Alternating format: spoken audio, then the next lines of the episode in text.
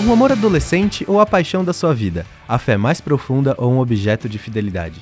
Com a ajuda de uma agulha e algumas tintas, diversas histórias podem ser marcadas permanentemente em nossa pele. Histórias que contam como somos, o que valorizamos ou o que queremos ser. E mesmo que alguns insistam em dizer que é uma tendência atual, a tatuagem existe há séculos e está espalhada por todo o mundo. E é sobre essa história que eu, Victor Castro, junto de Luísa Borgli, iremos te contar. Começa agora o especial Arte na Pele o universo das tatuagens.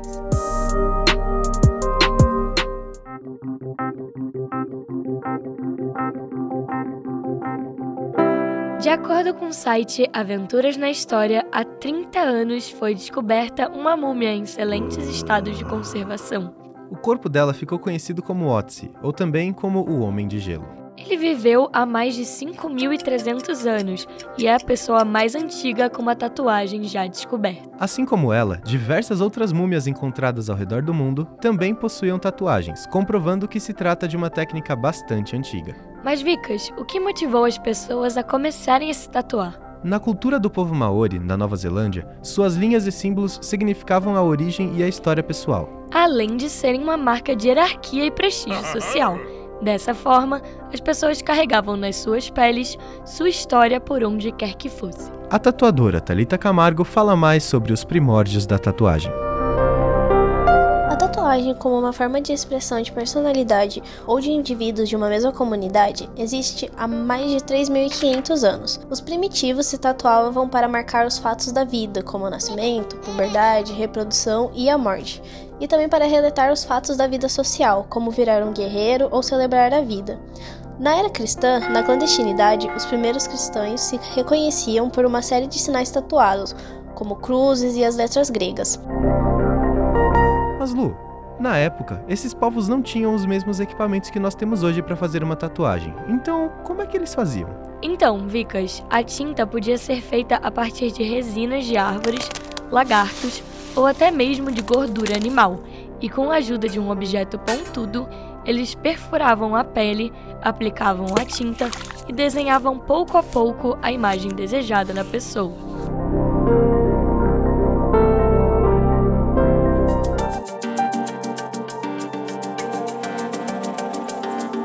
Há quem acredite que a tatuagem chegou na Europa por volta do século XVIII, graças aos marinheiros ingleses.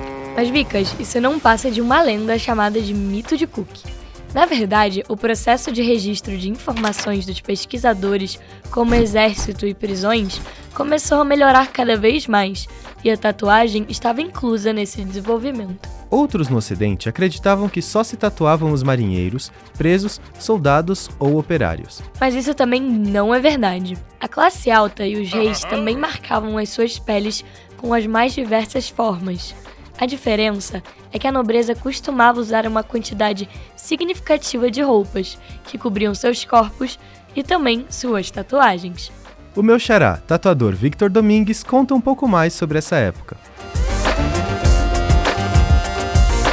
É, as primeiras pessoas a se tatuarem foram fuzileiros, piratas, marinheiros. Então era um tipo de galera assim que costumava dar trabalho, arrumar confusão e tudo mais como naquela época é, tinha um certo preconceito também em relação a mostrar o corpo, isso também já agregava um, um certo olhar, assim, uma coisa de mal visto, né?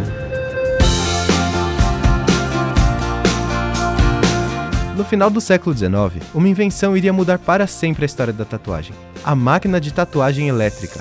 Com essa inovação, foi possível o aumento da produção na Europa e nos Estados Unidos, surgindo assim um forte mercado com dezenas de estúdios abertos e novas tintas coloridas. Com a concorrência, diversos estilos foram criados, entre eles muitos que conhecemos hoje em dia, como o old school, black work, aquarelas e as geométricas. Com tantas opções, a pergunta que fica é: uma pessoa pode ter sua identidade definida por conta de uma tatuagem? Bom, Lu, isso a gente vai descobrir no próximo episódio. Então, até lá.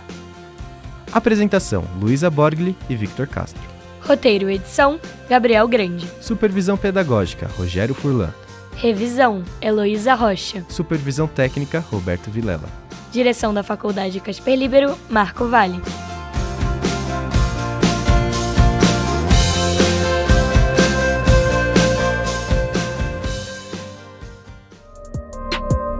Especial Arte na Pele, o universo das tatuagens. Produzido pela Rádio Gazeta Online.